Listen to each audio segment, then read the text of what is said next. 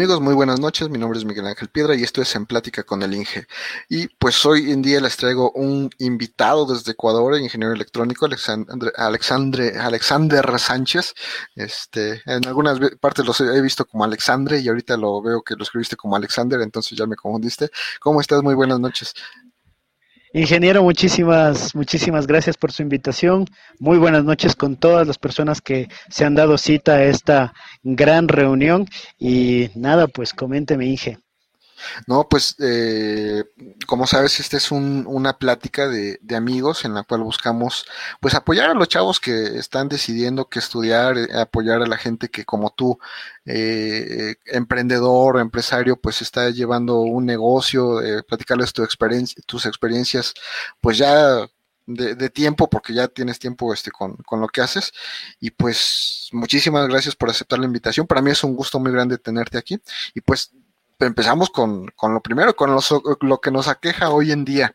Yo vi por ahí, porque pues como, como, como mal reportero que no soy, porque como reportero soy muy buen ingeniero, este, pues yo vi que andabas publicando eh, diferentes dispositivos que hiciste eh, para lo de la pandemia. Vi algunas cosas de osmosis, este, vi mm, eh, varios desarrollos. ¿Qué nos puedes platicar al respecto?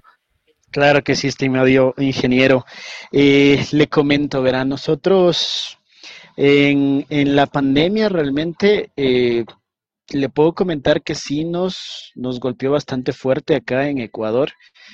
Y básicamente mm, mm, mi sector de tecnología e innovación se, se paró, se paró, se paró.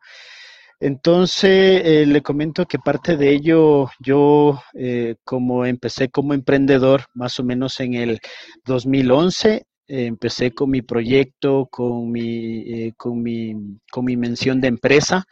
Y bueno, ahí fue locura de, de, compañeros, igual de compañeros de universidad, que creamos una marca que actualmente es la que se ha posicionado bastante acá en el Ecuador en el nivel tecnológico y que usted le conoce, eh, la empresa Cadmetronics SA.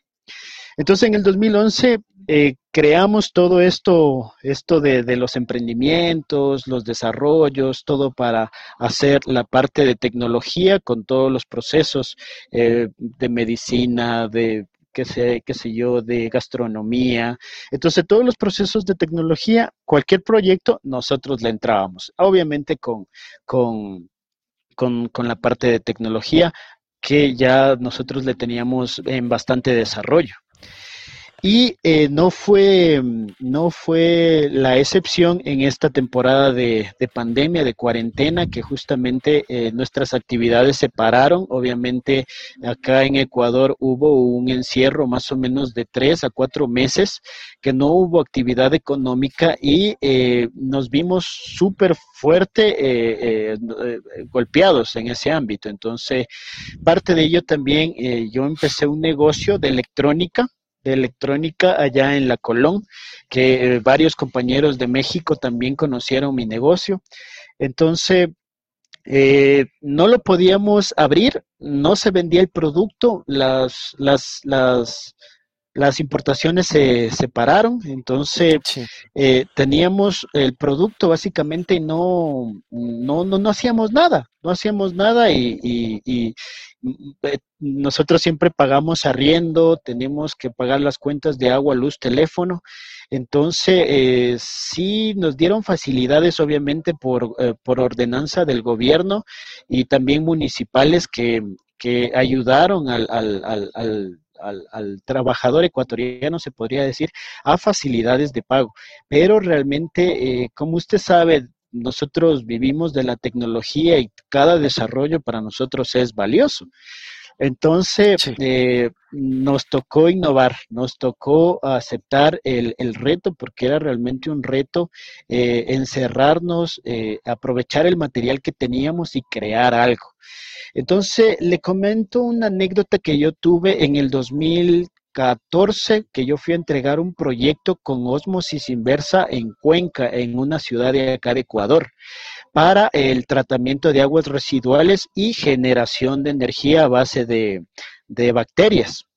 Entonces, ese desarrollo nosotros lo hicimos con, biotecnólogos, con, eh, estábamos trabajando también con, un ingeniero ambiental que estaba haciendo la parte de levantamiento para la parte de aguas residuales. Entonces, ese proceso a mí me encantó bastantísimo y de hecho me gustó bastantísimo el proceso que me enamoré me enamoré realmente de, haber creado eh, energía a base de bacterias y obviamente eh, todo a base de, de osmosis y de ozono. Así fue el proceso que nosotros llevamos. Entonces, el ozono y carbón activo nos ayudó para la parte de tratamiento de aguas residuales. Entonces eso se me quedó, se me quedó ese proceso. Y obviamente como fue una contratación pública que eh, siempre hay eh, de por medio documentos en los cuales nosotros firmamos y obviamente eh, hay restricción de información. Por eso ese proceso no lo publicamos. En nuestras redes sociales nosotros todos los procesos publicamos, pero ese fue eh, excepción porque ya teníamos un contrato de por medio. Pero me encantó el proceso, me gustó y yo me quedé con esa idea del ozono, del ozono, del ozono, del ozono. Y, básicamente fue en el momento de la pandemia que ya estábamos en, en, crisis realmente, o sea, yo ya me desesperé porque oh, eh, no hacíamos nada, eh, las deudas se nos venían, eh, teníamos que, que, sacar lo que es el producto porque la electrónica obviamente se vive, se vive del, de, las, de las ventas, perdón.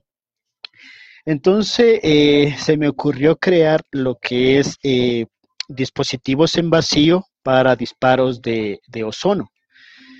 Entonces, como yo tenía los equipos, tenía la electrónica, tenía tubo de PVC, porque eh, de las instalaciones que a veces hacemos, entonces tenía el material y nos pusimos a crear lo que es este el, disparador. Más que todo, empezamos con el disparador, que era a base de,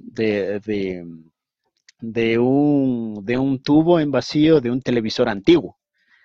Entonces, para poderle generar el disparo de electrones, utilizamos el mismo, el mismo dispositivo y era una, un televisor, un televisor de, caja, de caja antiguo, y básicamente con eso le hicimos el disparo y empezamos a, a percibir lo que era, parecía quemado al inicio parecía quemado realmente, pero no después descubrimos que obviamente haciéndole un arreglo al tubo, eh, la parte de, de, de, de, aliación, porque hay que hacerle una malla, ya una malla que va a la parte de PVC y desde ahí hay la descomposición de, de, de, electrones.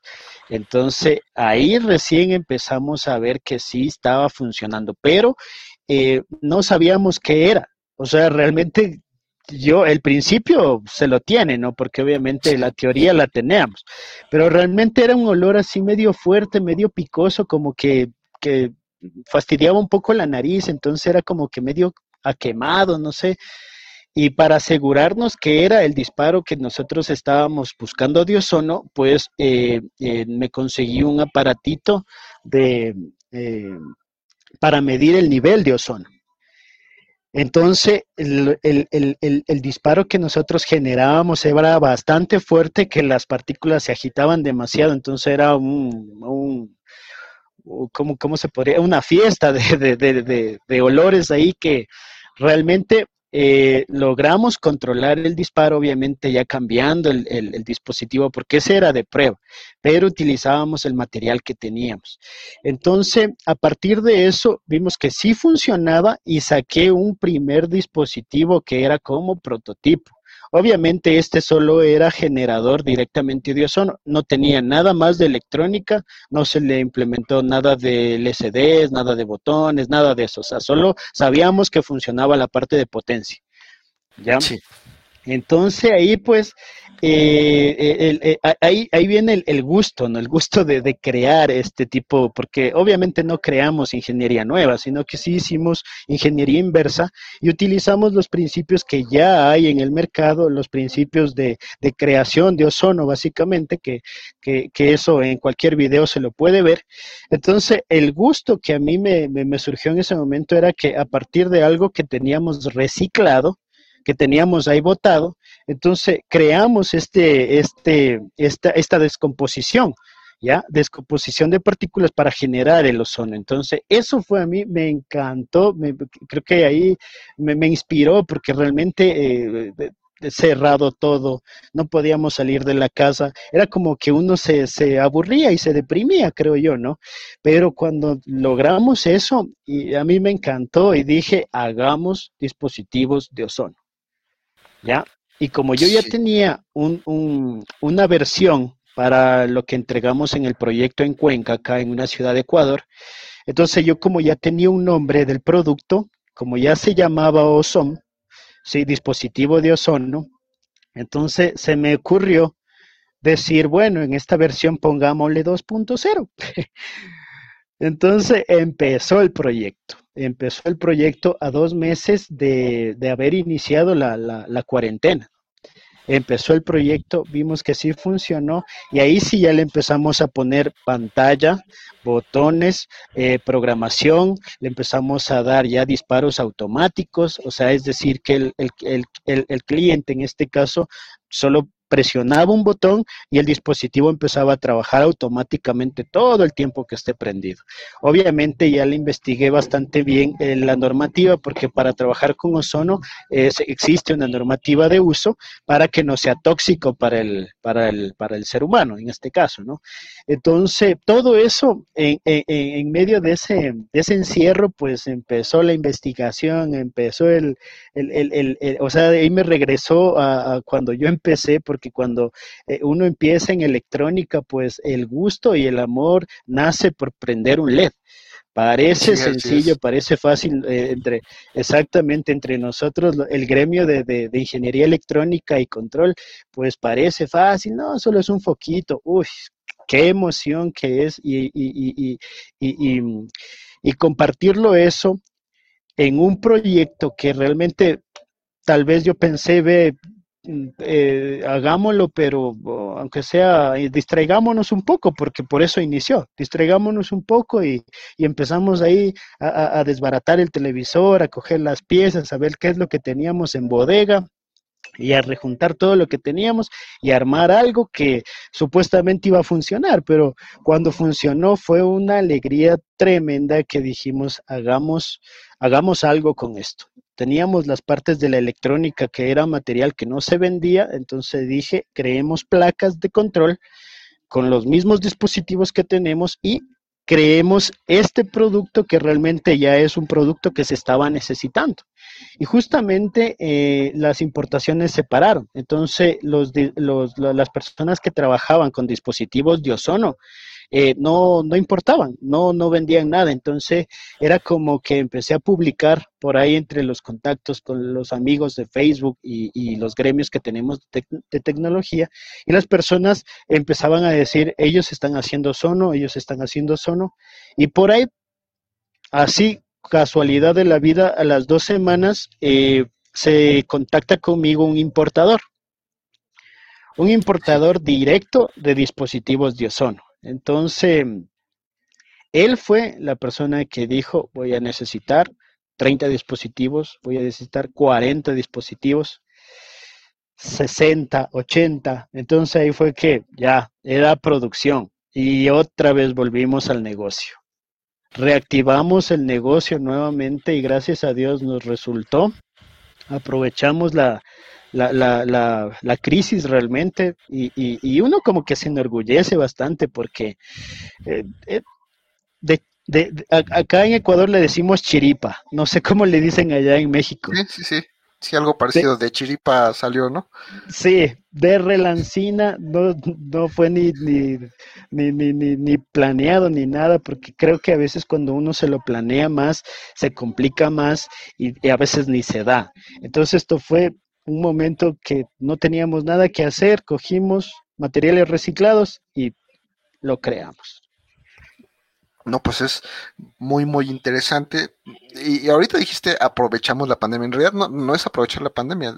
Estabas sobreviviendo y estabas en una situación de supervivencia más que otra cosa, ¿no? O sea, no, no fue que, digo, como dice nuestro presidente, me cayó como anillo al dedo. Pues no es cierto. Este, estabas en nivel de, de supervivencia y ya salió de suerte gracias a, a quien haya sido eh, pues está muy bien. Al final de cuentas, como empresas, eh, pues tienes que buscar cómo sobrevivir, ¿no? Cómo salir adelante. Y, hablando de esto, ¿tú cómo te consideras como eh, empresario, como emprendedor?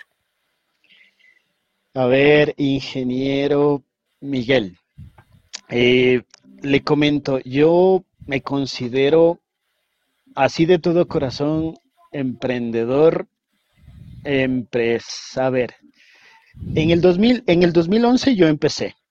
Empecé netamente como emprendedor. Emprendedor, emprendedor, creé mi marca, la registré, eh, creé mi RUC, eh, empecé a trabajar, empecé a facturar, empecé a hacer lo que es prototipos, investigación, luego empecé a hacer lo que es servicios profesionales, empecé a facturar y, empecé como emprendedor realmente, sí, sí, sí. Luego las condiciones eh, se, fueron, se fueron eh, creo que ya el medio va cambiando, ¿no? Obviamente, eh, me tocó ya empezar a hacer negocios, me, tocó ya eh, reunirme con personas del gobierno, de municipios, empresarios, que realmente ya ven, mm, no sé, no, vamos a la parte de dinero, o sea, ¿cuánto vendes? Cuánto, cuánto tenemos. Entonces, ya hablábamos de números.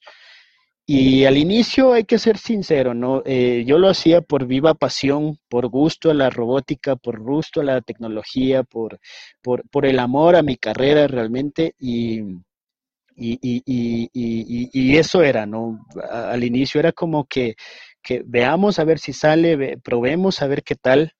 Pero ya cuando te sientas a hacer un negocio con personas grandes que sí saben de, negocios, obviamente ya te aterrizan, ya te dicen, bueno, o sea, ya hablemos de, montos, de números, que ya es diferente. Entonces, creo que, creo que mm, sí, o sea, no quiero dejar de ser emprendedor realmente. Pero, pero ya, ya estás viéndolo como las personas que conociste, ¿no? Ya estás pensando más en los números y yo te aseguro que antes pensabas, te ponían un proyecto enfrente y empezabas a pensar este con qué lo ibas a hacer, si era con esto, con lo otro, y hoy te ponen un proyecto enfrente y empiezas a pensar cuánto te va a costar construirlo. Exactamente. Y cuánto le vas a ganar y cuánto, cómo lo vas a vender y cómo lo vas a empaquetar, o sea, exactamente. El nivel de pensamiento cambia, ¿no? Exacto, totalmente, porque al inicio es como que buscábamos financiamiento, buscábamos un inversor o una persona que realmente tenga el recurso y que nos invierta, nos, nos, ahí que crezcamos el proyecto. Pero ahora cuando ya eh, eh, estás en un negocio, ves que realmente no son las cosas así. ¿Por qué? Porque si es que el proyecto pega, realmente el que inyectó la parte económica, pues se lleva una parte o, cierta regalía por el proyecto, cosa que mm, ya te pones a pensar, ¿no? Dices, bueno, o sea... La realidad allá en Ecuador y acá es que el dueño del dinero es el dueño del proyecto. No importa lo que hagas, no importa que tú haya sido tu idea, no importa que haya sido tu desarrollo y que hayan sido tus, tus, tus sueños y tus pesadillas, el dueño del dinero es el dueño del proyecto. Exactamente así mismo ingeniero, así mismo ha sido el, mismo hecho, eh, eso es por eso mismo digo, ¿no? Y actualmente eh, ahora se debe inyectar dinero eh, de uno mismo para poder sacarle provecho al 100% de algún prototipo o de algún proyecto en sí que se ha ejecutado. Entonces, todo ese tipo de cosas hacen, bueno, pensar, sí, realmente pensar, pero volviendo a la pregunta, me considero emprendedor. Emprendedor porque todavía falta muchísimo, soy joven, eh, soltero obviamente, Inge todavía no me ha llegado, pero eh, me considero joven, joven, joven, emprendedor, con mucho ánimo, ajá, con mucho ánimo, con muchas cosas por seguir aprendiendo y por aportar bastantísimo en tiempo de crisis, porque ahí se ve quién es quién también. Sí, sí, sí, es lo más complicado que pueda haber, ¿no? Yo creo que nunca nos imaginábamos, imaginábamos que iba a pasar algo así, ¿no? Era así como que, no, yo creo que nunca tuvimos ni esa visión ni que realmente pudiera pasar, fue algo así y, es complicado y sigue, sigue, siendo complicado para todos, ¿no? Porque sigues sin esa libertad de, invertir y de crear y de hacer cosas porque estás, la verdad es que estás agarrado de todos lados porque pues todavía no, no hay el movimiento que, nos gustaría, ¿no? Pero pues bueno, este, mi, estimado Alex, eh, ¿qué te parece si vamos a la ronda de, preguntas? Y, y, ahí hay cosas que, que, van eh, en lo que yo te quiero preguntar. ¿Sale? Claro que sí, con mucho gusto. La, más sencilla, ¿de qué institución egresaste y cuál es tu carrera? Ya, yo soy ingeniero en electrónica y control eh, de la Universidad Politécnica Salesiana de acá de Ecuador. La otra, ¿por qué estudiaste esa carrera? Ya, eh, sí me han preguntado bastante, esa, e, esa, esa misma pregunta me lo han hecho bastante, bastante, bastante, bastante. Y creo que lo he pensado, cada vez voy mejorando la respuesta y yo escogí esta carrera porque amo lo que es la matemática, la física. Eh, yo destaqué bastante en lo que era desarrollo de cálculo, cálculo integral, matemático, eh, física, movimiento de partículas, todo eso. Entonces, eh, el mismo hecho de programar también era bastante, bastante, bastante, bastante ágil y creo que todo se fue haciendo una, mezcla de fuerzas, porque era, e, era bueno en todo eso, pero me ponían a leer un libro de historia, de biología, como que me quedaba dormido. O cuando me hablaban de leyes, mm, igual, no, no, no paraba asunto. O por ejemplo de mecánica, eh, yo tengo mi carro y, siempre le llevo a la mecánica, yo ahí sí no me meto. No es que sea como pensamiento de, de las mujeres, no nada de eso, pero yo respeto mucho, cada uno se ha dedicado a lo suyo, a su rama, y pues zapatero a su zapato, como siempre he dicho. Entonces, creo que eso fue lo que más me inspiró, me, gustó muchísimo. Y cuando ya eh, me tocó escoger una carrera en sí, yo al inicio en la universidad estaba por sistemas, porque sistemas se, se parecía bastante a lo que, a lo que yo tenía el, perfilamiento, ¿no? Pero me, había, me estaba olvidando la parte de innovación, la parte creativa también, porque eso, eso es, esa es la parte que a nosotros en, en, la carrera de control, pues es, es, es el, el, eje, es el factor diferencial de cada uno de, de, los profesionales, porque todos podrán ser buenos en, en, en la materia, pero realmente hay un factor eh, diferencial que viene a ser realmente la, la, creatividad, que, que no cualquiera se puede ocurrir un prototipo que pegue. Ahora ya sabemos que todo está a base de tecnología, que todos los desarrollos son de tecnología y, y, y, se podrá hacer muchísimo, muchísimo, muchísimo, pero solo hay el factor diferencial en el cual ese proyecto va a pegar. Entonces, eso, eso, eso me, definió bastante, cosa que cuando yo me enteré de la, de la carrera de, de, electrónica, eh, me encantó, me encantó la malla, también empecé a leer un poco, empecé a investigar también de qué se, se, se trataba, ¿no? Lo que es la, la, electrónica y control. Entonces me gustó bastantísimo, me gustó bastantísimo y, y ya eh, aprendiendo, eh, estando ya en la universidad, me di cuenta que hay bastantísimo por hacer. Hay muchísimas cosas que se puede hacer y ahora mucho más con esta, con esta pandemia que realmente todo se, se, se innovó, todo cambió y todo ya está en una plataforma digital, en un desarrollo tecnológico, en un proceso de control, en un proceso de sensores. Entonces, todo eso cambió y eso nos, nos, nos, está dando más presencia a nosotros, el gremio de tecnología y de, innovación, que eso realmente me ha gustado.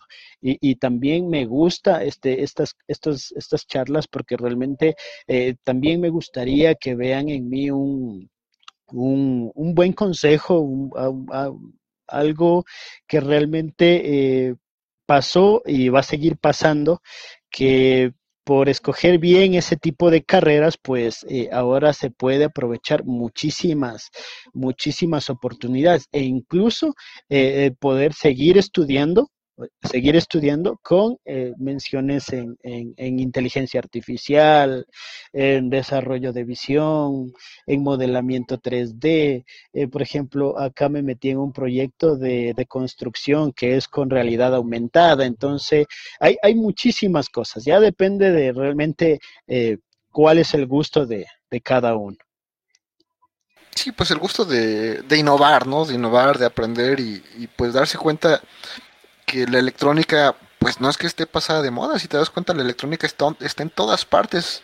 Ya antes los coches pues eran, eh, no, no tenían tanta electrónica, pues era electricidad más que nada, pero ahorita, por ejemplo, si te metes a un Tesla, si te metes a un coche nuevo, este, de lujo, lo que trae son microcontroladores y transistores y, y de todo, ¿no? Sí, sí, sí. Entonces, eh, la electrónica ahorita está en todas partes y pues no podemos dejarla de lado. Ya en México, por ejemplo, ya es una carrera que no mucha gente quiere, ya todo el mundo se va o a mecatrónica o a ingeniería en sistemas digitales y robótica y carreras de ese tipo y se están olvidando de la especialización y de la misma carrera de electrónica, pero pues no la podemos dejar de lado, ¿no?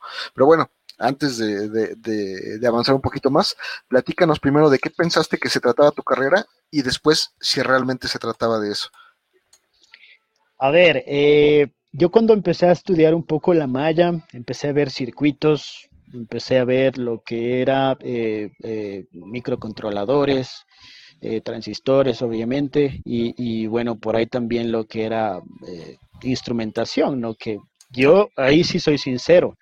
En el colegio yo recibí lo que, yo bueno, yo soy graduado en físico matemático, ¿ya? Entonces, eso fue varias de las cosas, ¿no? Que por eso mismo me hizo eh, pensar bastante, analizar bien la carrera, revisar bien la malla, porque yo, yo salí de un colegio físico-matemático, entonces obviamente me defendían los números. Pero yo cuando ya entro a primer año de carrera, pues el ingeniero a cargo nos dijo, bueno chicos, ustedes como ya saben de, esta, de este arte, pues cojan protoboard, cojan resistencias y armemos este circuito. Entonces ahí pues tengo una anécdota bastante divertida, ¿no? Yo digo, ¿y esto y ahora qué? Nunca había visto, yo no sabía, yo no sabía que era un protoboard, que era una resistencia, nada, nada, nada, no sabía. Y ahí fue, ¿no? Ahí, ahí fue la, las, la, las condiciones. Ahí sí yo, por ejemplo, cuando me toca dar charlas también de esto, de emprendimiento, de desarrollo y de, y de, y de marca personal también, hablo bastante de, de las aptitudes de una persona que tiene y también hablo también lo que es la versatilidad. En la parte versátil, pues se ve quién es quién. Entonces, si una persona realmente acepta un reto y es versátil y se adapta al cambio, se adapta a las herramientas que se le da en ese momento y puede desarrollarlo, pues realmente es una persona bastante hábil y que puede, eh, o sea, puede resolver cualquier tipo de conflicto, cualquier tipo de problema en el momento. Entonces, eso me, tocó a mí. Yo realmente creo que lloré un, una semana, uh, no entendía no entendía, no sabía ni cómo funcionaba. Entonces dije, sí, no importa, no importa, esto, esto me llama la atención, esto es lo que realmente eh, me gustaría, me gustaría aceptar el reto. Y a la siguiente semana yo no evito, no evito, no evito, no sabía nada. Me metí al club de robótica de la universidad, sin saber nada, sin saber nada. Entonces, eh, eh, era como que medio incómodo porque eh, antes de yo entrar al club de robótica, como no sabía nada, y, y, es medio incómodo como, como decir, bueno, hay compañeros que sí sabían, que, que, que sí eran de colegios técnicos de, de, de, de, electrónica, que eran tecnólogos y básicamente sabían y, y ellos lo hacían súper rápido. Entonces, la incomodidad que yo digo es eh, preguntarles, ¿no? O sea, hacerles como que, chuta, no, no sé, me podrías explicar. Todo ese tipo de cosas, yo eh, obviamente me guardé, ¿no? Ese, ese, ese, ese mismo hecho de estar preguntando, pero yo sabía que en el club de robótica, eh, era un club, y yo entiendo por club que chuta somos amigos y, así yo no me conozcas, pues nos conocemos en eso y, y, sabemos a lo, que, a lo que vamos, ¿no? Entonces yo sin pensarlo dos veces me metí al club de robótica. La segunda semana al club de robótica. Entonces yo cuando ya entré vi a varias chicas vi a varios chicos que empezaron con circuitos de seguidores de línea, con seguidores de luz, entonces ahí como que yo eh, me empecé a, hacer amigo, ¿no? A ser amigo y por ahí hacerme un buen amigo, un buen amigo para que... Eh, eh, si él sabía un poquito más, pues que, que, me enseñe, ¿no? Que me explique, que si es que tiene que hablarme, pues que me hable, no hay problema. Pero ya no había mucha vergüenza, entonces a eso yo es lo que yo iba, ¿no? Y, y, bueno, sí fue bastante, fue un interés mío haberme metido al club de robótica, que ya después de hacerme amigos de todos, me hice súper amigo, porque para eso sí soy súper amiguero, hasta me río, hasta por si acaso. Entonces creo que eso llama la atención también y, me hice súper buen amigo que realmente después de eso, pues eh, me, ayudaban, me explicaban. En el mismo club de robótica eh, teníamos, eh, cada semana iba cambiando un líder para dar una clase nueva, una investigación nueva. Analizábamos sensores, analizábamos placas, analizábamos microcontroladores. Entonces revisábamos datasheet, revisábamos de todo. Y yo obviamente le empecé a coger ese cariño porque nos quedábamos después de clase de, de de la universidad, nos quedábamos unas dos, tres horas, y yo obviamente como yo, yo no sabía nada, pues yo me quedaba hasta el último. Me eh, incluso hasta limpiaba el, curso, yo dejaba bien bueno, porque nos prestaban un aula aparte, no, no, no teníamos espacio como tal, nos prestaban un aula por ahí y teníamos que dejarla tal cual y, y, y, limpia, ¿no? Entonces yo me quedaba hasta el último, cosa que eso eh, se empezó a dar cuenta la, la, coordinadora del club y, y me, me, me, preguntaba, ¿no? Me hacía preguntas y yo también me hacía amigo, como que me hacía querer, ¿no? Más o menos también. Sí.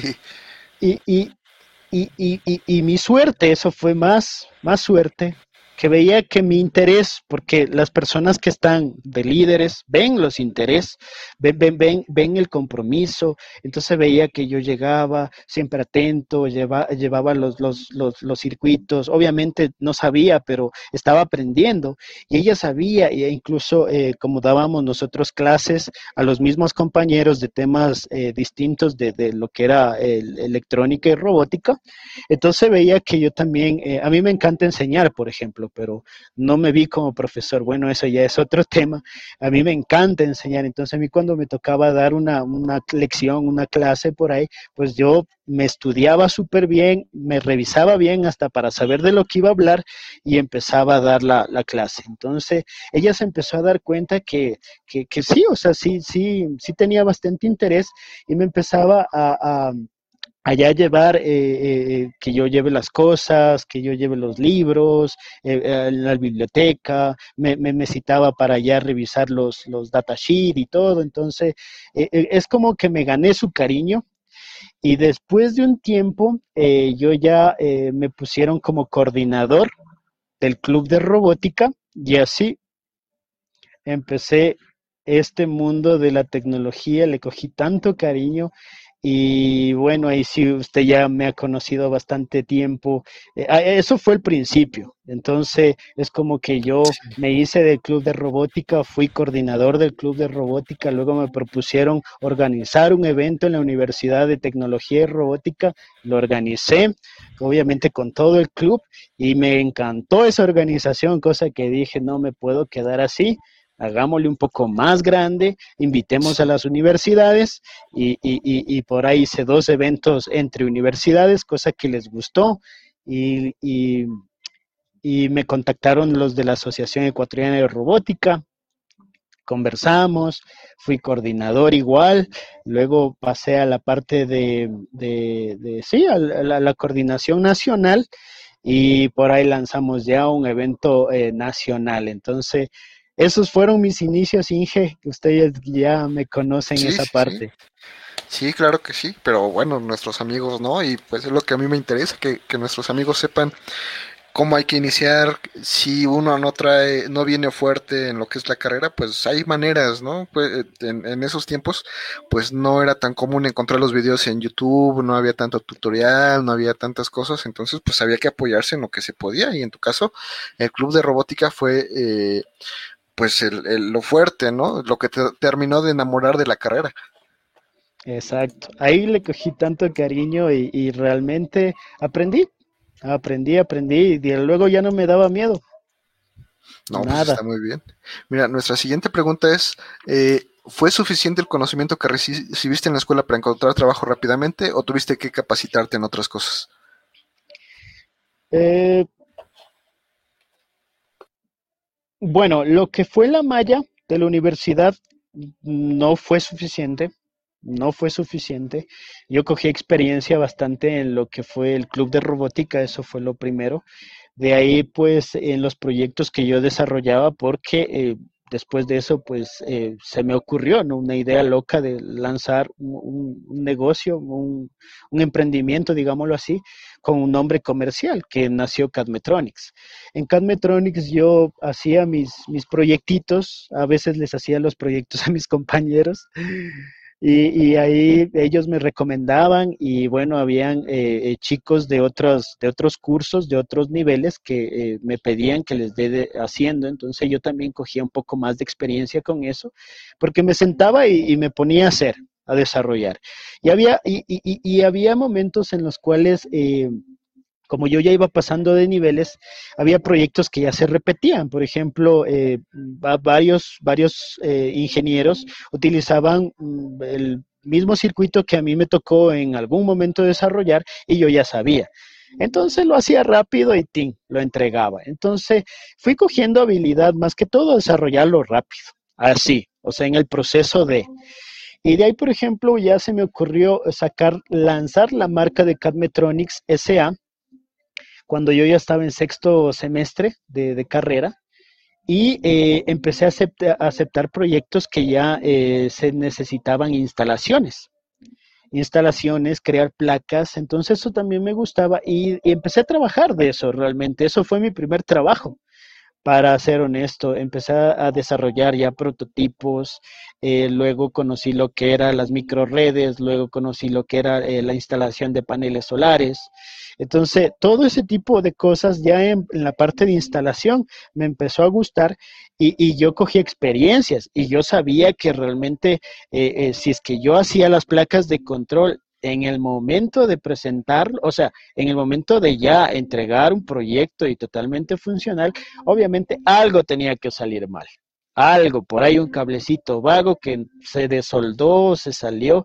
Entonces eso también me ayudaba a mí a decir, no, eh, al momento que ya hagamos las soldaduras de las placas, pongamos jumpers, pongamos, eh, eh, pongamos lo que es este protección en los cables, vamos a hacer ya membretar los cables, por ejemplo, otra también de respetar códigos de colores, porque obviamente para proyectos de universidad, se ponía cualquier tipo de color y, bueno, por ahí arreglan. Pues, ah, claro, ahí. Debería ser al contrario. E, en la universidad debería ser, a ver, muchachos, vamos a poner todo positivo rojo, todo negativo negro, todos los buses de control, eh, este, estos colores, todos los buses de potencia de estos. Pero no, la verdad es que en la universidad lo hacemos con las patas y, y eso nos califican y está mal. Exacto, sí, muy bien. Obviamente el, desarrollo no se veía mucho, sino que lo, que lo último que calificaban era el funcionamiento. El funcionamiento a veces del programa, que esté todo bien, y, y, bueno, eso era lo, principal, ¿no? Pero ya le digo, la experiencia también eh, la, la, obtuve, ya haciendo mis propias instalaciones, ya eh, facturando, obviamente, como servicios profesionales. Y realmente eh, como me gustó el, desarrollo, pues eh, empecé a, reclutar gente para eh, que mi empresa obviamente ya eh, empiece a coger fuerza. Y obviamente mis, primeros, mis primeros socios, mis primeros compañeros fueron los mismos compañeros de la universidad. Y por ahí las personas que veían mis habilidades y les gustaba como yo trabajaba y empezaron a trabajar conmigo. Entonces, eh, a partir de séptimo semestre yo ya cogí una representación de, desarrollador de, tecnología, entonces eso también me apalancó bastante, me empecé a presentar ya en eventos de Campus Party. Eh, organicé un Campus Party, por cierto, en el 2000, 2014. En el 2014 yo organicé Campus Party, toda la parte de innovación y de ahí me propusieron la Escuela Politécnica igual desarrollar prototipos, proyectos, también acepté el trabajo, entonces ya me empezaba a mover en ese ámbito. Y claro, así fueron los inicios. Los inicios. Y de hecho eso que mencionas ahorita viene eh, en concordancia con la siguiente pregunta. ¿Qué tan importante como empresario, como ingeniero, consideras el promedio escolar, las calificaciones que te dan en la, en la escuela? Muy importante, muy importante, muy importante, porque eh, al momento de querer seguir una maestría, bueno, acá en Ecuador se revisa todo lo que es el inglés, todo aprobado, todo aprobado en inglés y las calificaciones. entonces Sí, las, sí, las calificaciones eh, con la que uno se gradúa en la universidad queda y eso es lo que piden, bueno, al menos acá para una maestría y también una maestría técnica de, desarrollo de tecnología, visión artificial o que tenga una concatenación a, la, a lo que se estudió en la universidad, pues eh, sí hacen el válido la calificación. ¿Y para la gente que tú contratas? Ya, para las personas que yo contrato, realmente no me fijo mucho en las, en, la, en, en las calificaciones no me, no me fijo mucho, sino que sí realmente pido bastante experiencia en campo, o sea, en, en, en, prototipos que se hayan hecho instalaciones afuera, en prototipos en los cuales eh, sean de monitoreo o, instalaciones, las experiencias que han tenido, cuáles han sido las complejidades que han tenido, eh, si han trabajado con ciertos dispositivos, si han trabajado con tarjetas de adquisición de datos, si han programado, si han desarrollado, todo eso yo lo pregunto. Entonces yo me doy cuenta realmente porque sé hasta dónde llega un, un, estudiante de, de, ingeniería electrónica. Si es que no tuvo una, una, una, una experiencia aparte, entonces ahí yo me doy cuenta, obviamente ya les voy preguntando, ¿no? Y, sí, yo les, siempre les he dicho igual, eh, siempre sinceros, siempre la sinceridad sobre todas las cosas, no por el hecho de querer eh, eh, aceptar un, trabajo o algún proyecto, se, se vayan a, inventar las cosas, no, solo la sinceridad, porque realmente cuando si es que se aprueba y, acepta el trabajo, obviamente, y entra al trabajo, y supongamos por ahí una instalación que ya le toque hacer y que no sepa por dónde empezar, entonces es complicado. Sí, sí, se complica. Entonces sería, es importante la calificación mientras estás en la escuela si te quieres, si, si, si quieres seguir estudiando, pero no tanto para la vida laboral, ¿no? Mm, claro, no me fijo mucho y bueno, también eh, por ahí he hecho algunas entrevistas y no me han preguntado tampoco lo que es las calificaciones. No, llega un punto en el que pues ya no, no son tan importantes. A nadie le interesa si pasaste o no este, las materias.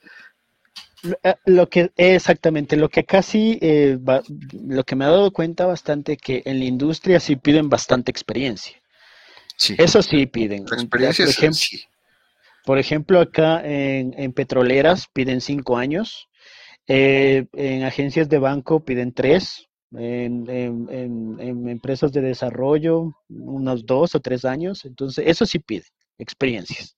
Sí, eso es eh, importante, ¿no? De eso no, no se puede cambiar. Nuestra siguiente pregunta es, ¿cuál fue tu materia favorita?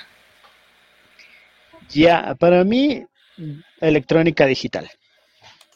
Electrónica digital. Electrónica digital. Me encantó, me enamoró y entendí todo lo que era señales. ¿Y cuál fue tu materia menos favorita? Ya, la, la, la, que sí tuve más o menos complicaciones, bueno, también el ingeniero que me tocó era chuta, era teórico, teórico, teórico, teórico, teórico, teórico, teórico y bastante fuerte en teoría, pero en la práctica, mm, no, no, no. Eh, lo que se me complicó fue en potencia. Electrónica de potencia. Exactamente. Y es que, pues la teoría es una cosa y ya la práctica es otra completamente diferente, ¿no? Exactamente. Incluso eh, yo eh, eh, eh, con él grababa las, las, clases, obviamente para no perderme nada, porque todito el pizarrón lo llenaba, lo llenaba, lo llenaba de fórmulas, utilizaba tres colores de marcadores, así de teórico le digo, y cuando íbamos al laboratorio, un día que, quemó un, un, un módulo que obviamente es para estudiantes, por ahí le cambiaron los fusibles y todo y ya, bueno, se disculpó y todo, pero así, así, así lo conocíamos todo, él sabía la, práctica, perdón, la teoría, sabía demasiado, pero en la práctica... Mm. Sí, no, no, y eso pues a uno como estudiante lo, pues, lo frustra, ¿no? Muchas veces, pero pues bueno, como ingeniero, ¿Qué tan importante es la ortografía, gramática y redacción? Súper importante. Súper, súper, súper importante. E incluso eh, eh, eh, escribir un, mensaje simple en Facebook, en WhatsApp, creo que se ve hasta elegante actualmente. antes, antes no pensaba eso, antes hasta llenaba de puntos el, el texto. pero bueno, ya cuando llega alguien y te pide un patrocinio, cuando llega alguien y te pide trabajo, cuando llega alguien, o, cuando quieres tú eh, hacer un contrato o te dan un contrato, pues ya te das cuenta que los puntos y comas son importantes, ¿no? Puede, te pueden matar por una coma y eso hay que entenderlo y saberlo. Claro, claro, claro. Ya cuando se trata de documento formal, de, de un de un contrato, sí, es bastante, e incluso ahí sí hay que darse el, lujo y la molestia de revisar hoja por hoja y, ver qué es lo que se va a firmar. Sí, así es. ¿Qué tan importantes son los idiomas en ingeniería? Súper importante también, súper importante. Realmente, eh, por ejemplo, en nuestra, en nuestra rama, todo está en inglés. Todo está en inglés. Los datasheets todo viene en inglés. E incluso hay otros que eh, está traducido, ¿no? De chino, porque muchos de los componentes que usamos son chinos, a veces son japoneses. Entonces, en el datasheet está eh, en la parte, la parte japonés, la parte china, la parte en inglés y rara vez ya está en, en español. Entonces, eh, y, más que todo, eh, eh, es, más que todo la, nomenclatura o las abreviaturas que nosotros utilizamos para lo que es resistencias, voltajes, potencias, corrientes, picos, lo que sea, entonces es bastante importante. Eso también es súper importante para saber qué es de lo que estamos revisando, ¿no? Sí, sí, así es. Y hablando de eso, pensando en Alex de hace 10, 11, 12 años, si tú tuvieses la oportunidad, ¿qué idiomas te recomendarías a ti mismo aprender? Chuta, si yo tuviera la oportunidad de volverme a ver con el Alex de 12 años, que bestia le dijera que japonés, japonés, Que, hable súper bien el japonés, eh, el, el, mandarín también, bueno, sí está, no está de más. El inglés, obviamente acá sí, sí lo, sí lo, sí nos, sí nos, nos, nos exigen bastante el inglés. Sí. Ajá, y el alemán. Y el alemán. Por lo menos dos, ¿no? Inglés y otro, pero que no se quede con, con el inglés solamente. Claro, claro, exactamente, eso mismo ello. ¿Qué lenguaje o lenguajes de programación recomiendas aprender? Bueno, eh, para la parte de programación, dependiendo al, al, uso que se le vaya a dar y al, al, a las edades, ¿no? A las edades también es súper importante. Eh, actualmente ha predominado lo que es programación en Arduino, pero estoy recomendando el mismo hecho de aprender o de investigar lo que es Python.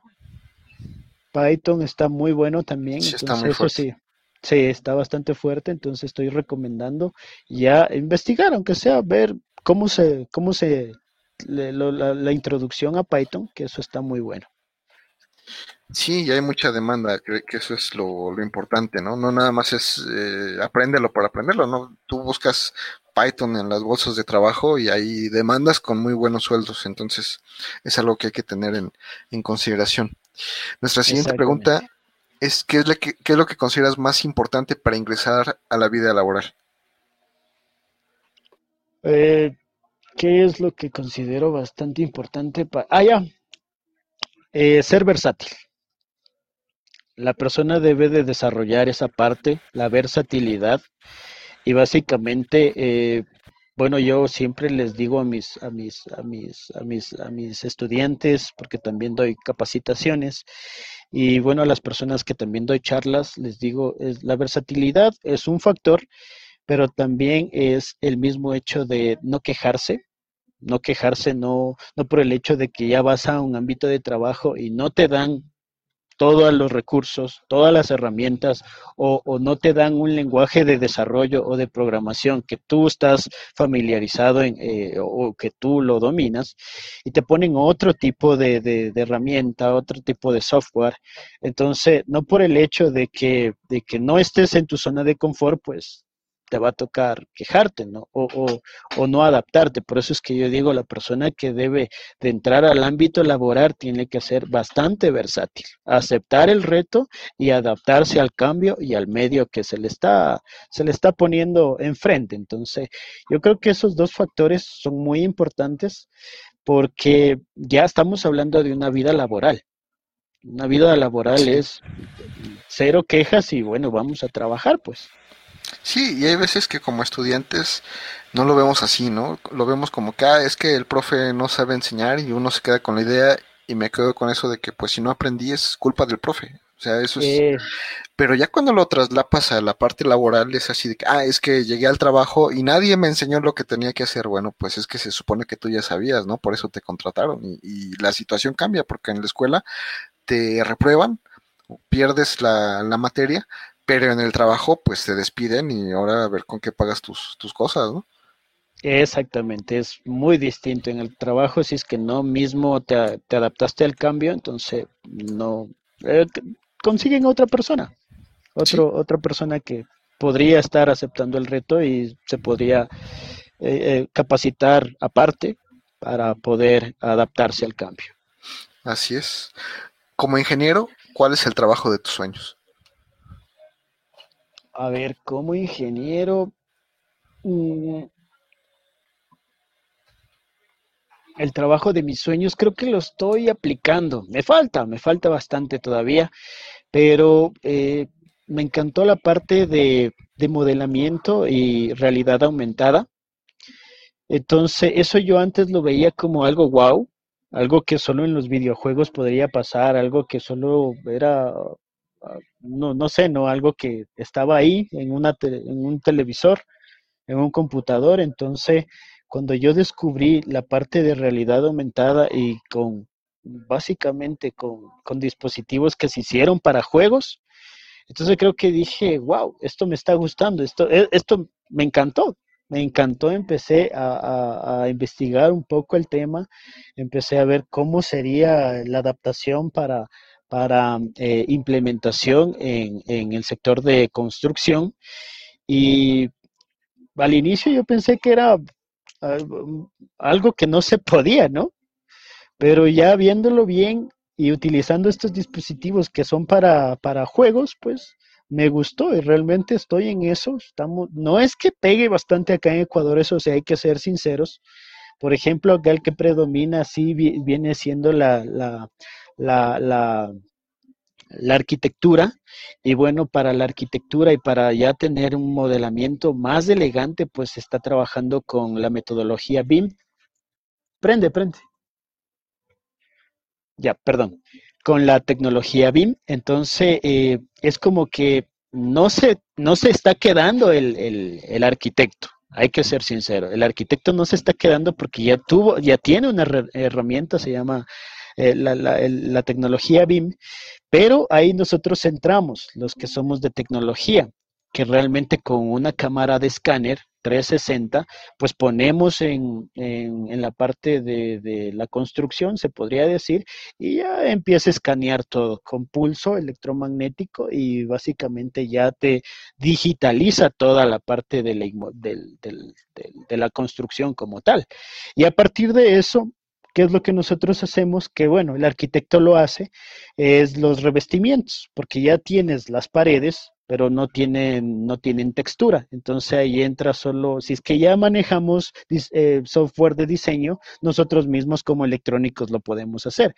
Que lo único que es es revestir la pared con material de piedra, con material de cemento, con pintura, lo que sea y le empezamos a dar vida a ese 360 que ya hicimos, a ese recorrido 360. Entonces, ese tipo de cosas a mí me encantó. Obviamente acá en Ecuador, como digo, este, recién está, se está escuchando. Yo estoy metido en, obras de construcción con drones, con mapeo, con esto de realidad aumentada.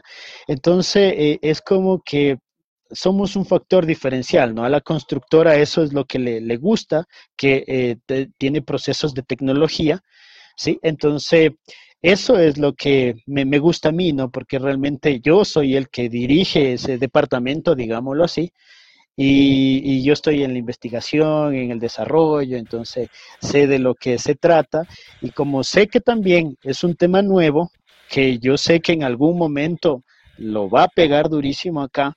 Entonces, estoy a la espera de eso. Estoy a la espera de eso y obviamente a los compañeros arquitectos que estén viendo la, transmisión, no nos, no nos odien, perdón, pero realmente eh, hay que seguir innovando. A los compañeros de arquitectura no solo es eh, dibujar, no solo pues es. Pues acérquense, ¿no? Yo creo que el mensaje es acérquense, están ahí nuevas tecnologías que pueden aprovechar en conjunto, porque pues obviamente ellos saben cosas que, nosotros no, y nosotros sabemos cosas que ellos no, entonces pues lo ideal es vamos a trabajar en conjunto y vamos a hacer cosas más, más padres, ¿no?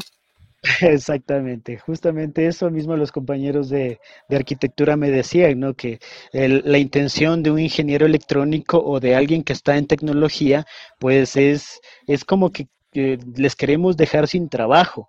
Y yo me pongo a pensar, y yo me pongo a pensar y digo, creo que sí.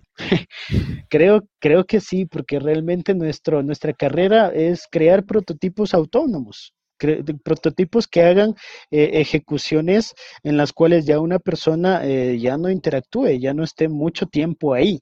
¿Ya? Entonces, por eso nuestra carrera es de automatización.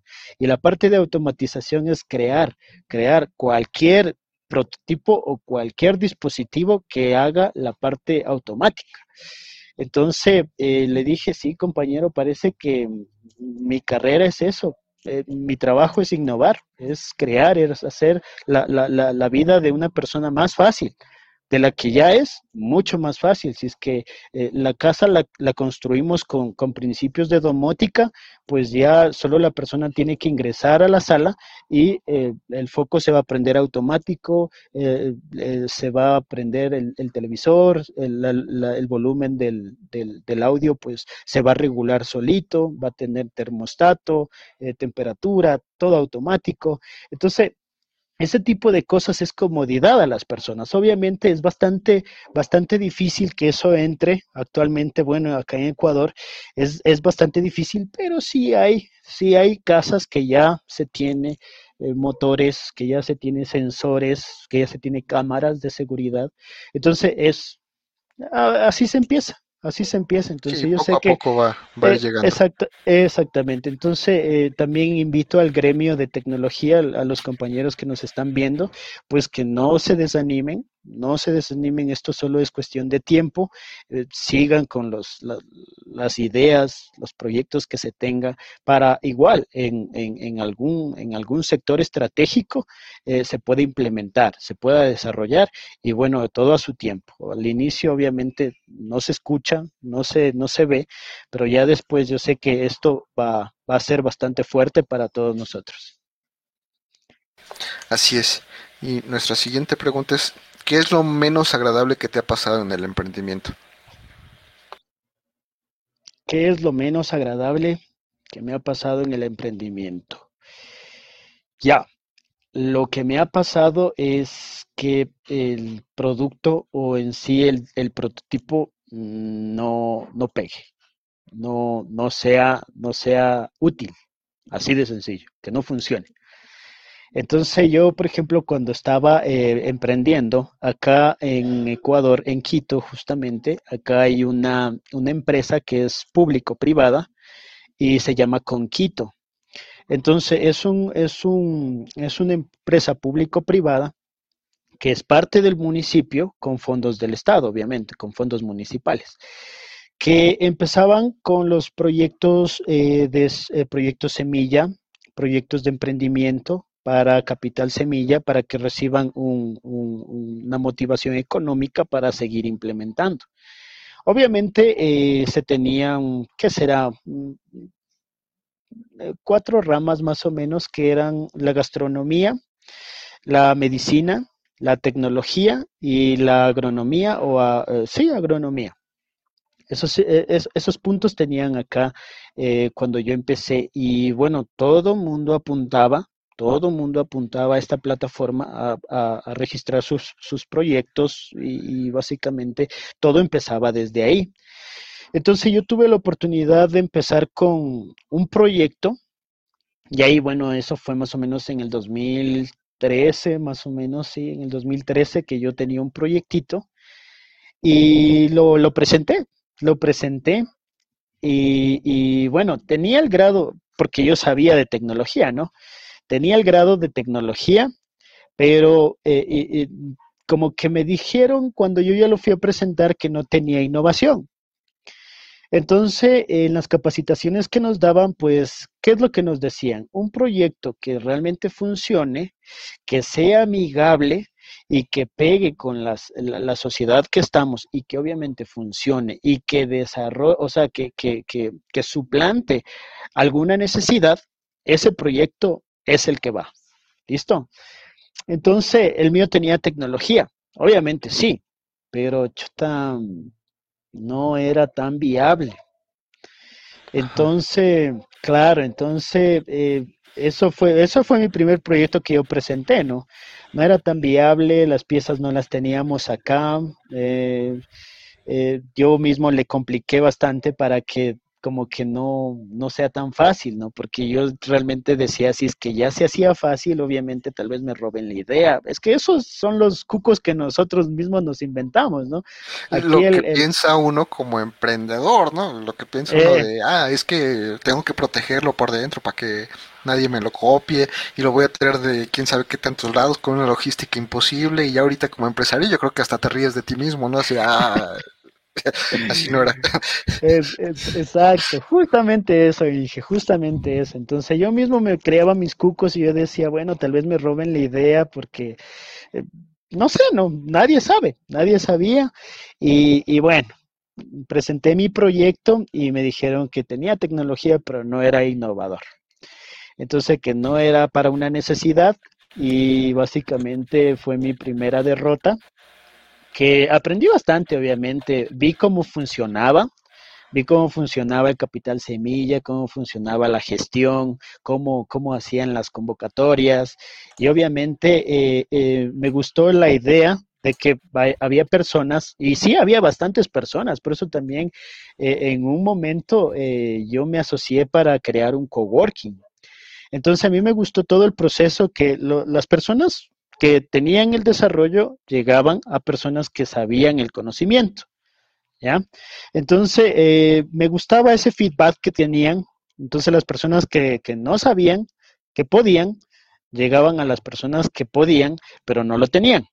¿Ya? Entonces, esa, esa clave me gustó bastantísimo. Y yo en el 2016 abrí un coworking con varios socios allá más o menos en la, en la Carolina, creo que algunos compañeros de la IPN de México eh, los llevé a que conozcan y, vean la temática que nosotros desarrollábamos ahí. Y ahí pues dábamos capacitaciones al sector y a la parte del, de, eh, asesorías profesionales. Entonces había muchas personas también que realmente querían empezar su proyecto de, de, empresa y todo eso, entonces nosotros les capacitábamos. Eso fue lo que más me gustó del proceso de esto del, de los proyectos de emprendimiento, porque se me quedaba algo. Y bueno, yo también he sido de esas personas, creo que no hay muchas, que se queda con, con la idea y si me dicen no, eh, veamos si yo lo hago. Veamos si yo me pongo por ahí mi, mi negocito, mi changarro, no sé cómo lo digan allá en México, pero yo soy de esas personas que eh, no me gusta que, que, por ejemplo, eh, un proyectito que por ahí se me ocurrió no pegue. Entonces me toca buscarle la manera de que ese proyecto se dé a conocer, eh, la gente lo vea entonces eso creo que también me ha apalancado bastante en varias cosas que he desarrollado y creo que también me ha ayudado mucho para abrirme campo en, en, en, en varias ramas, ¿no? Por eso me logré meter a la construcción, impuse un, un modelo de negocio también para los proyectos. Entonces me, me gustó mucho, yo ya voy trabajando en la, la construcción, voy trabajando 2017, 18, 19, desde el 2017 voy trabajando en proyectos de construcción. Ya, ya tiene bastante, pero bueno. ¿Y qué es lo más agradable que te ha pasado en, en el emprendimiento? En el emprendimiento, conocer a las personas. Eso es lo que más me ha encantado, ingeniero. Eso sí, le soy sincero. Eh, podemos eh, eh, eh verlas, ¿no? Podemos eh, llegar a una reunión y, y conversar y, y, listo. Pero ya en los emprendimientos, cuando ya se pone a conversar de los pros y de los contras del prototipo, del proyecto y todo, es como que sea sincera y es como que eh, ve esa experiencia en otra persona. Yo cuando estaba pequeño, digámoslo así, eh, yo preguntaba, preguntaba, preguntaba, preguntaba, preguntaba, preguntaba y preguntaba hasta por si acaso. Porque eh, uno, eran capacitaciones gratuitas Dos, eran, eh, eran profesionales que sabían de negocios, que, que, que, que, tenían contactos, que estas personas obviamente tienen su nicho de negocio y, y básicamente eh, son estrategas, eh, eso es lo que también me di cuenta, son bastante estrategas, y si es que ellos ven a, a, un, a un joven potencial, a un proyecto, perdón, a un proyecto, a un, a un proyecto, eh, a, un proyecto que realmente tiene, tiene, tiene pies, cabeza, cuerpo, sino que le falta un poco de lineamiento, esas personas eh, eh, les invitan directamente ya a hacer negocios, a, a, a, a, darle vida a ese proyecto. Entonces, eso es lo que más me encantó de esto del, del emprendimiento cuando yo estaba pequeño, digámoslo así, que es, esas personas eran estrategas. Conversaban, conversaban, conversaban, pero si veían la persona que realmente tenía ese potencial, ahí le apuntaban y tener esa capacidad de ver ese, ese, ese, ese nivel de talento, ¿no? De talento, exactamente, porque una persona cuando no conoce el grupo es como que medio calladito, sumiso, no dice nada, es como que eh, quiere pues, eh, pertenecer al grupo, ¿no es cierto? Entonces como que no, no, no te dejas conocer bien, ya, no se deja conocer bien. Pero como, como yo era el que no sabía y como tenía profesionales adelante mío que sabían de los temas, que sabían de negocios, que sabían los contactos, entonces yo sí preguntaba, preguntaba, preguntaba, preguntaba. Incluso me hice de dos muy buenos amigos de ahí que, que eran mentores, dos muy buenos amigos que justamente uno eh, participó en el History Channel del, del, del no, me, no recuerdo, del 2016 creo que era. Eh, eh, pues este, una idea cambia al mundo, más o menos sí, era el, el, una idea proyecto. para cambiar el mundo, ¿no? Eh, exactamente. Una idea para cambiar la historia, creo. Eh, exactamente, de The History. Sí. ¿ya? Y, y, mire, me gustó, me gustó. Y eso cuando una persona llega hasta esas instancias y decir, yo me senté con esa persona y me dio consejos valiosos y realmente está ahí, es por algo. Es por algo. Entonces, sí, eso sí. es lo que más me encantó de eso, conocer a las personas. Conocer y, y, y aprender de ellas, ¿no? Creo que es lo, lo más importante. Claro. Pues, mi estimado Alex, ha sido un gusto para mí muy grande contar con toda tu experiencia, tus vivencias, todo lo que nos has contado, que, que yo sé que va a ser útil para muchos de nuestros amigos.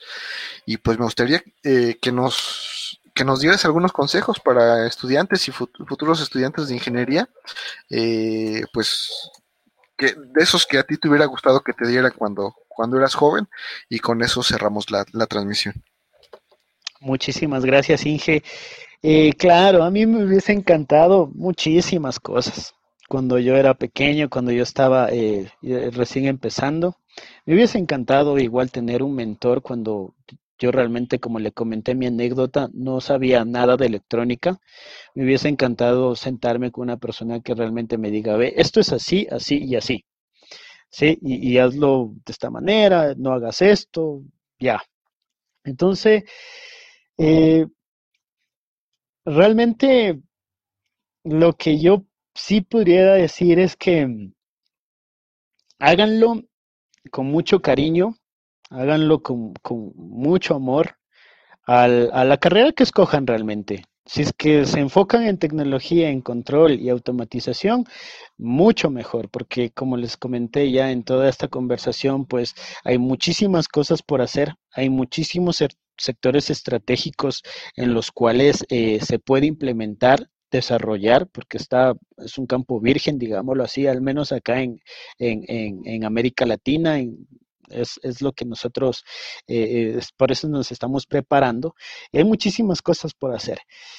Y como le comentaba, pues sí me hubiese gustado tener ese, ese, ese, ese, ese mentor ahí, esa persona, para no cometer muchísimos, y obviamente he hecho muchas cosas, pero también he cometido muchísimos errores en el ámbito de instrucción, obviamente, porque eh, no todo se sabía, no todo, no todo era, era, eh, era, eh, ¿cómo lo puedo decir? No todo era color de rosa, digámoslo así. Sí, sí, así es. La ingeniería electrónica sí es bastante fuerte, es, es una carrera que realmente exige bastante preparación. No cualquiera lo va a hacer, obviamente no cualquiera llega hasta las últimas instancias y, se enorgullece de sus desarrollos, pero vale la pena. Realmente un consejo sano vale mucho la pena. A mí me encantó y, obviamente como siempre les he dicho a mis, a mis estudiantes y también a las personas que capacito, pues hay que encontrar, ¿no? Hay que encontrar ese, ese camino, ese lineamiento por donde te tienes que ir.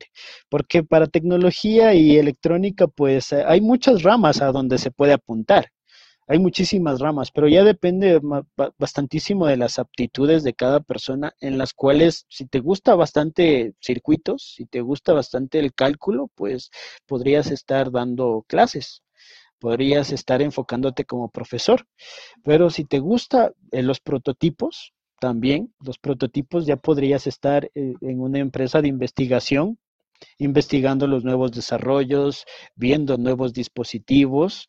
Si te gusta la parte de programación, pues los podrías ya estar en, las empresas de, automatización, de control directamente, para poder este, implementar este tipo de programas o algoritmos, que eso también podría ser. Entonces, son bastantes cosas que se podría hacer realmente. Y lo que sí les he dicho a mis, a mis, a mis colegas, a mis compañeros, no es que se pueda hacer todo realmente, pero sí se debe tener un enfoque. Si se enfocan solo en la robótica, pues robótica de competencia, robótica aplicada, robótica de, monitoreo, robótica de inteligencia, porque hasta para la parte militar también se necesita robótica de inteligencia, que es bastante bueno, y ahí entra lo que es visión artificial que se está trabajando. Incluso sacaron acá en Ecuador proyectos con eh, para el distanciamiento social en las playas. Sacaron prototipos en los cuales tenían eh, visión artificial y medían la persona a persona que tenga una distancia de dos metros. Entonces, todo ese tipo de cosas se puede seguir aportando. Si ya se tiene un desarrollo previo, pues ellos mismos les buscan a, a las personas que desarrollaron y obviamente les piden ese asesoramiento, esa capacitación o de una vez, por último, como es empresa grande, les piden y les compran ese desarrollo. Que también nosotros estuvimos en un proyecto de esos, pero solo hicimos la parte de, mapeo, no fue mucho.